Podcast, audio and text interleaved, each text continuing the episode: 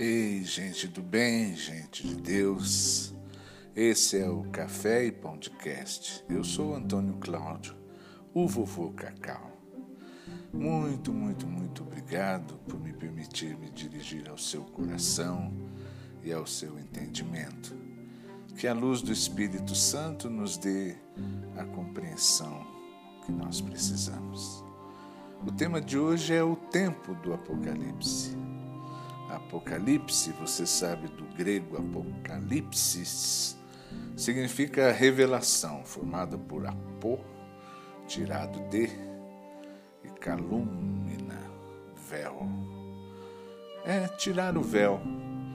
Portanto, é, eu digo, o fim do mistério, no sentido de que o livro de Apocalipse não foi escrito para assombrar os demônios ele contém uma mensagem que é para a gente entender nos dias de hoje. A mensagem de Jesus foi revelada a João.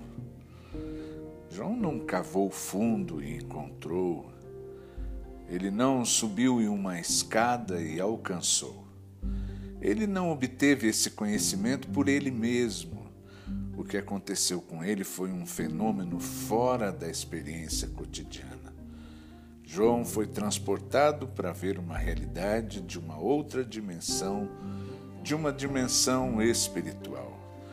Isso foi tal como capturar um índio na tribo Jacareúba, lá do Amazonas, por exemplo, né? uma tribo completamente isolada da civilização, e levar esse índio lá para o Japão, o país mais tecnológico do mundo? Depois trazer esse índio de volta para ele contar para o seu povo o que é que ele viu lá. Mas apesar da dificuldade de João relatar visões tão incríveis, tornou-se possível conhecer a mensagem espiritual que elas simbolizam, pois um anjo enviado por Jesus, um mensageiro, tirou o véu que estava sobre a mensagem. Se não fosse assim, a mensagem permaneceria oculta. Dito isso, é bom a gente olhar para a mensagem do Apocalipse usando um princípio de humildade, um princípio de fé, que pode ser enunciado assim. A gente usa o que conhece para sondar o que não conhece. Eu tirei esse princípio da leitura que fiz de Mateus, capítulo 8, a partir do versículo 5. A princípio você vai, vai dizer assim, mas o que é que isso tem a ver com o estudo do Apocalipse? Calma que depois eu tento explicar. Né? Eu vou ler Mateus capítulo 8, a partir do versículo 5. Quando Jesus entrou na cidade de Cafarnaum, um oficial romano foi encontrar-se com ele e pediu que curasse o seu empregado. Ele disse: Senhor, o meu empregado está na minha casa tão doente que não pode nem se mexer na cama. Ele está sofrendo demais. Disse Jesus: Eu vou lá curá-lo. E o oficial romano respondeu: Não, Senhor eu não mereço que o Senhor entre na minha casa. Dê somente uma ordem e o meu empregado ficará bom. Eu também estou debaixo da autoridade de oficiais superiores e tenho soldados que obedecem às minhas ordens. Digo para um vá lá e ele vai, digo para outro venha cá e ele vem. Eu digo também para o meu empregado faça isso e ele faz. Quando Jesus ouviu isso, ficou muito admirado e disse aos que o seguiam: Eu afirmo a vocês que isso é verdade. Nunca vi tanta fé, nem mesmo entre o povo de Israel. E Jesus disse ao oficial: Vá para casa, pois será feito como você crê. E naquele momento, o empregado do oficial romano ficou curado. Gente, há um princípio de humildade aqui nesse texto que Jesus chamou de fé. e chamou de verdadeira fé. O centurião foi muito humilde ao usar algo que ele conhecia como base para sondar, para sondar coisas espirituais que ele desconhecia. E quanto ao que é espiritual, ele teve um insight, uma clareza súbita na mente, um estalo, uma fagulha de luz da compreensão. Foi algo que lhe valeu de verdade. Por se considerar indigno de receber Jesus em sua casa, o centurião disse que Jesus nem precisaria ir lá, não precisaria colocar a mão sobre a cabeça do empregado doente, não precisava nenhum ritual, bastava que Jesus desse uma ordem, dissesse uma palavra e pronto, estaria feito. A base dessa certeza era algo que o centurião conhecia e podia ver acontecer todo dia poder da fala de uma autoridade terrena. E disse a Jesus: Eu obedeço a oficiais superiores, dou ordens. E um centurião, ele dá ordens a, a 80 soldados subordinados a ele. Né? Então ele disse: Eu dou ordem a um soldado, vai, e ele vai. Falo para o outro, vem, ele vem. Né? Faça isso, isso é feito. E ele usou isso, preste bem atenção, ele usou isso para sondar algo infinitamente superior, algo espiritual que ele não podia ver, que era o poder da fala de uma autoridade superior.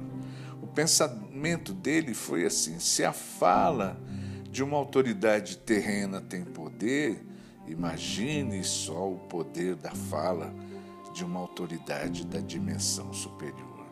Através do que disse com humildade, o centurião mostrou que compreendia que estava diante de Deus. Ele compreendia que estava falando com Deus. E que Deus não é nome, Deus é um título, assim tal governador, rei, imperador, mas infinitamente, infinitamente superior. O centurião compreendeu bem, compreendia bem a hierarquia terrena, especialmente comandante, centurião.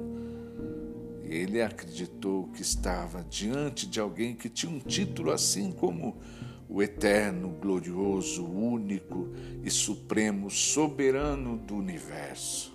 Um grau tão elevado, o superlativo máximo, que nem mesmo havia palavras humanas que pudessem alcançar.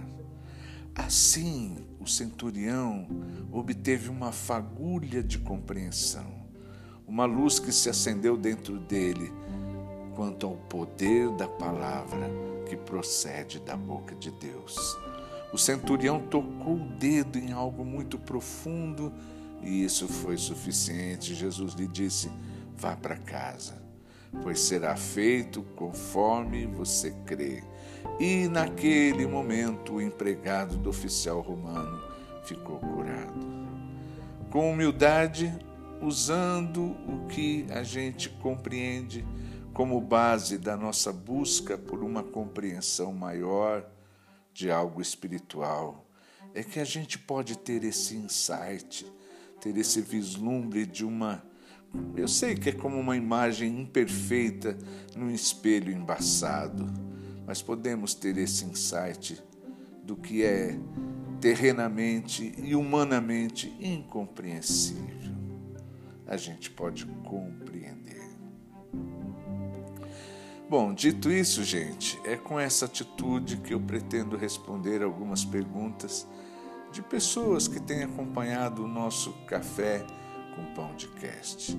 Uma delas, de um amigo do interior de São Paulo, a sua pergunta foi: Ei aí, mano, o apocalipse já começou? Nós já estamos no tempo do apocalipse? Meu mano, sua pergunta sobre o tempo do apocalipse né, envolve o tempo no apocalipse. Né? O mais, um pouquinho mais à frente, eu pretendo me aprofundar nesse assunto, né? Por enquanto, meu mano, o que é que eu posso lhe dizer, né? Se você me perguntasse que horas são agora, eu saberia, eu saberia lhe responder muito bem, né? Mas você está me perguntando assim o que é. Se alguém me pergunta o que é o tempo, né? O que é o tempo? Aí é que são elas. Né? Mas eu vou me esforçar em responder, apesar de que essa pergunta historicamente tem intrigado filósofos, matemáticos, físicos? Desde os tempos mais remotos da história da humanidade. Grandes, grandes pensadores né, tentaram definir o que é o tempo e chegaram ao que se chama de aporia. O que, seria aporia? Uma sinuca de bico. Aporia é uma reflexão que chega a um beco sem saída. Né? Agostinho, o maior pensador sobre o tempo, disse: Se não me perguntam, eu sei o que é o tempo. Se me perguntam, eu já não sei mais. Em outras palavras, Agostinho disse: Eu sei, mas eu não sei explicar. Mas vamos lá. Quem, é, quem sou eu para dizer vamos lá, né? Mas, meu mano, aqui você sabe um trava-língua? A gente vai entrar quase num trava-cérebro aqui, mas vamos lá. Há duas dimensões, dimensões em nós seres humanos. E há duas dimensões também no mundo: a dimensão material e a dimensão espiritual. Até aí tudo joinha, né? A temporalidade tem a ver com o que é material e a eternidade com o que é espiritual. A eternidade tem a ver com o que não é limitado nem sujeito ao tempo. Portanto, a eternidade não acontece nem antes e nem depois de nada. Para a eternidade não existe futuro nem passado. Simplesmente, digamos assim, a eternidade é agora. Apesar do, digamos assim, que eu falei, se você quiser, anote essa frase. A eternidade é agora. Quando a gente fala de tempo, já pensa em presente, passado e futuro. O presente é agora. Você está vivendo o agora. O agora está acontecendo de fato. Mas se a gente pensar bem, o passado e o futuro realmente existem? A resposta é, de fato, não passado e o futuro só existem em sua mente. De fato, são cenas com sons e imagens que os seus pensamentos dão a elas. Passado e futuro são assim como filmes que você assiste na sua mente. É, meu mano, é Netflix, é Intercine, é HBO. Né? Você escolhe os filmes. O que é que você quer assistir? Quer assistir o passado ou quer assistir o futuro?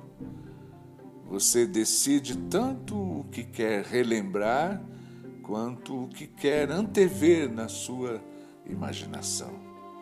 Você relembra ou antevê um tempo que é ausente, ausente, algo que realmente, na verdade, na verdade, não existe. A única realidade que existe em relação ao tempo é o agora. Só o agora é real. Tudo bem, irmão? Você está comigo aí? Então vamos continuar.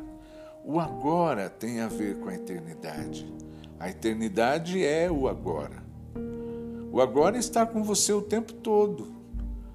O agora vai com você a todo lugar onde você vai. Você sai da sala, vai para a cozinha, o agora está junto com você. Você entra no carro, o agora está junto com você. Se fosse lá um jogo de futebol, né, é, o que aconteceu, o que acontece é, por exemplo, o técnico do time adversário chama o agora. O agora é o camisa 5 do time adversário o técnico chama ele à beira do campo e lhe diz assim: Agora, marca o 10 homem a homem. O 10 é você. E então o agora não vai desgrudar mais de você. Se você for para o vestiário, o agora vai atrás de você. O agora nunca vai abandonar você.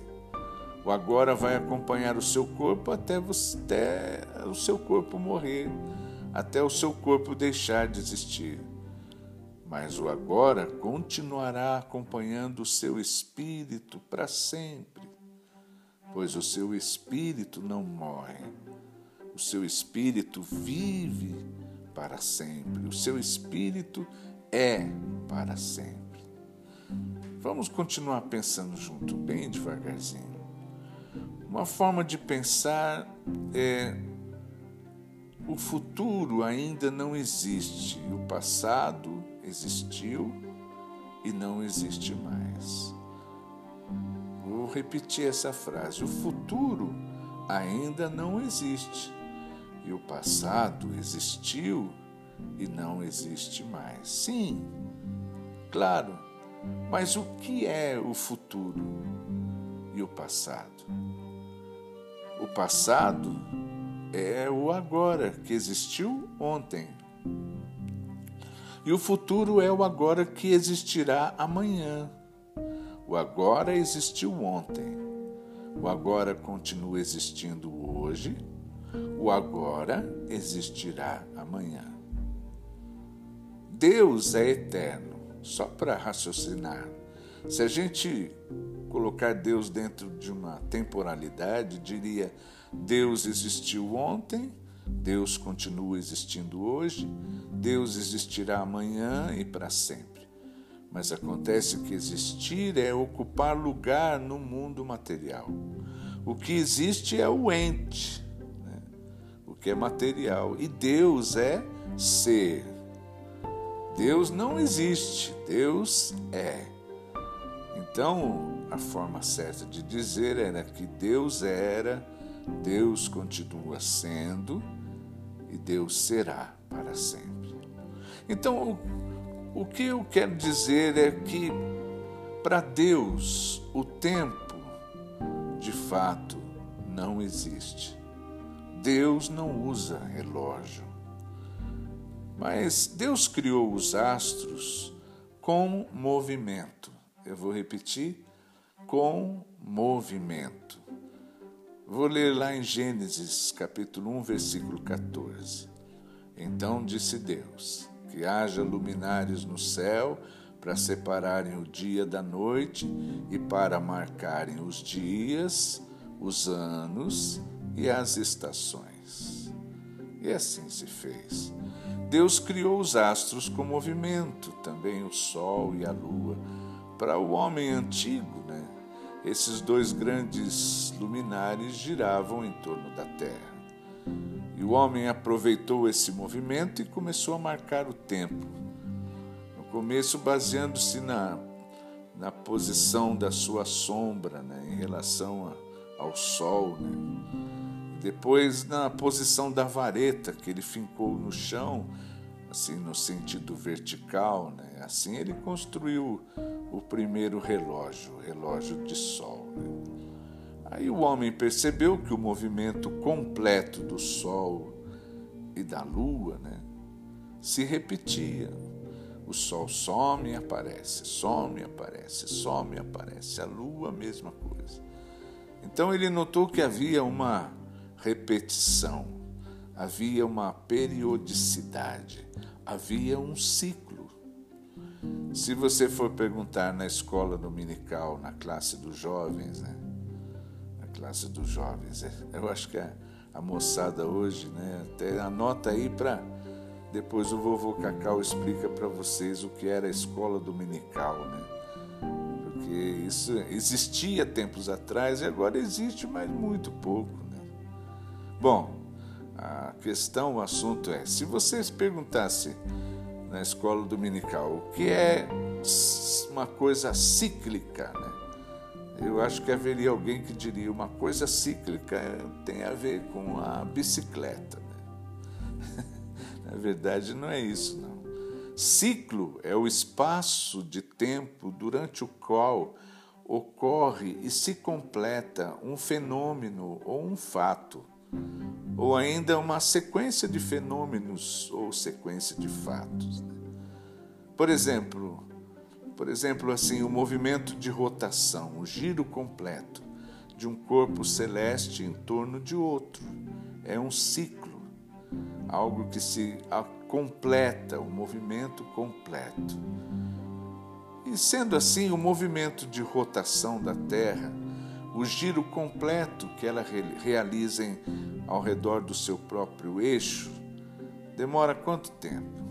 24 horas, um dia. Né?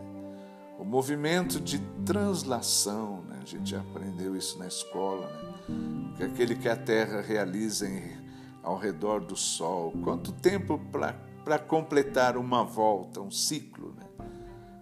Dizem 365 dias, 5 horas e 48 minutos. Mas vamos fazer, é feito um arredondamento aqui, né? E dá 365 dias. Hoje, sabe-se que o nosso sistema solar faz parte, junto com outros sistemas solares, de uma família de sistemas solares. Essa família é chamada de constelação de Hércules. Vamos pensar aqui. O movimento da constelação de Hércules em volta de um ponto central na Via Láctea, Via Láctea, chama-se apex, apex solar. Então eu pergunto: em quanto tempo se completa um apex solar? Quanto tempo demora esse ciclo dessa família de sistemas solares, né, para completar um giro sobre um eixo central da Via Láctea? Ah, e sei lá, né? Milhares de séculos, né? Eu acho que é só o meu compadre coavô, o Jairo, é capaz de fazer um cálculo preciso desse aí, né? A gente se limita a calcular pequenos ciclos. Né? Tal, por exemplo, o movimento de translação da Terra ao redor do Sol também determina o que está escrito lá em Gênesis, as estações do ano. Também tem um movimento de revolução, lembra disso aí na escola? É o movimento da Lua girando em torno da, em torno da Terra. Né? Esse ciclo dura aproximadamente 28 dias, é chamado de um mês lunar. Hoje aperfeiçoaram os cálculos e dizem que deu 29,53059. Mas isso aí não vale para, para a Bíblia e também não vale para o Apocalipse, não. O mês lunar são 28 dias mesmo, pois esse movimento, escute bem, permite a existência de quatro fases da Lua de sete em sete dias. A cada sete dias se completa um ciclo, um tempo. Tem o sentido de completude. O tempo da gravidez é contado também por semanas. Né? Semana vem do latim septimana, sept, sept, sept. Lembra o número sete, né? o conjunto completo de sete. A estrutura do nosso estudo, muito simples, será a base da divisão em sete partes, pois o livro de Apocalipse é dividido em sete partes. Assim, primeira parte, do capítulo 1 ao capítulo 3, o tema é os sete candelabros e as sete igrejas. Uma segunda parte, do capítulo 4 ao capítulo 9, os sete selos. Terceira parte, do capítulo 8 ao capítulo 11, as sete trombetas. E assim por diante. No Apocalipse há referências a sete igrejas na Ásia, sete castiçais de ouro, sete estrelas, sete lâmpadas de fogo, sete Espíritos de Deus, o livro com sete selos, o cordeiro com sete chifres e sete olhos, sete anjos com sete trombetas, sete trovões, sete mil homens que morreram no terremoto, sete dragões com sete cabeças e sete coroas, a besta que saiu do mar com sete cabeças, sete anjos trazendo sete pragas, sete anjos com sete taças de ouro, de ouro, a mulher montada no monstro vermelho com sete cabeças, sete reis, etc, etc, etc. Será possível que Deus ou João tinha mania de sete? O que, que é isso? Não é isso, não. É que o número sete tem esse sentido de completude. As cartas escritas às sete igrejas da Ásia apontam para o sentido de que, na verdade, as cartas foram escritas para o conjunto completo de igrejas. E eu digo que não são igrejas só daquele tempo, mas para o conjunto completo de igrejas de todos os tempos. Assim conclui-se: o tempo no Apocalipse é cíclico. Ciclo, cíclico tem a ver não é com bicicleta, não. Cíclico tem a ver com a completude. Na pergunta que o querido irmão me fez, o Apocalipse já começou se nós já estamos no tempo do Apocalipse, essa pergunta implica na questão: a mensagem do Apocalipse já se cumpriu? A mensagem do Apocalipse está se cumprindo? A mensagem do Apocalipse irá se cumprir? Gente, eu espero que ninguém queira rotular o nosso estudozinho aqui para enquadrá-lo numa numa escola, numa escola teológica, né? numa corrente de pensamento, pois o nosso foco vai ser a mensagem do Apocalipse. E a mensagem do Apocalipse, ela é atemporal. A mensagem do Apocalipse é eterna. Algo que é eterno, você lembra que eu falei, não vem nem antes de alguma coisa ou depois de alguma coisa. Vamos ler Apocalipse 14, versículo 6. Então vi outro anjo voando muito alto com o Evangelho eterno. A Bíblia, na linguagem de hoje, diz: com uma mensagem eterna do Evangelho para anunciar aos povos da terra, a todas as raças, tribos, línguas e nações. Amém. A mensagem do Apocalipse, a mensagem eterna do Evangelho, a mensagem do Evangelho eterno é para todos os povos da terra, de todas as raças, de todas as tribos, de todas as línguas, de todas as nações, de todos os tempos. Agora, a que eventos se aplicam à mensagem do Apocalipse? A mensagem espiritual e eterna do Evangelho torna-se visível e palpável para a humanidade podendo se aplicar a mais de um evento histórico. Eu vou dar apenas um exemplo. Um exemplo. Vamos ler uma profecia de Isaías, capítulo 7, versículo 14. Pois o Senhor mesmo lhes dará um sinal. Eis que a Virgem conceberá e dará à luz um filho, e porá nele o nome de Emanuel quem é a virgem de que está falando esse versículo? Eu sei que a maioria vai responder Maria. E quem é que nasceu? Essa profecia se refere ao nascimento de quem? Eu sei que a maioria vai dizer Jesus. Mas essa mensagem profética originalmente foi trazida por Isaías ao rei Acás. Referia-se a uma jovem que foi dada por esposa a Acás. Seria hoje a noiva de Acás, que era virgem ao tempo em que a mensagem foi transmitida, foi quem deu à luz a um filho.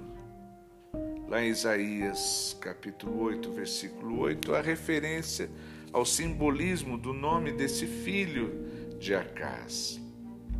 Emanuel, a mensagem para o povo daquele, daqueles dias era: Deus está conosco. Agora vamos ler Mateus capítulo 1, versículo 20, enquanto José, a partir do 20, né? Enquanto José estava pensando nisso, um anjo do Senhor apareceu a ele num sonho e disse: José, descendente de Davi, não tenha medo de receber Maria como sua esposa, pois ela está grávida pelo Espírito Santo e terá um menino, e você porá nele o nome de Jesus, pois ele salvará o seu povo do, dos pecados deles. E tudo isso aconteceu para se cumprir o que o Senhor tinha dito por meio do profeta Isaías a virgem ficará grávida e terá um filho que receberá o nome de Emanuel.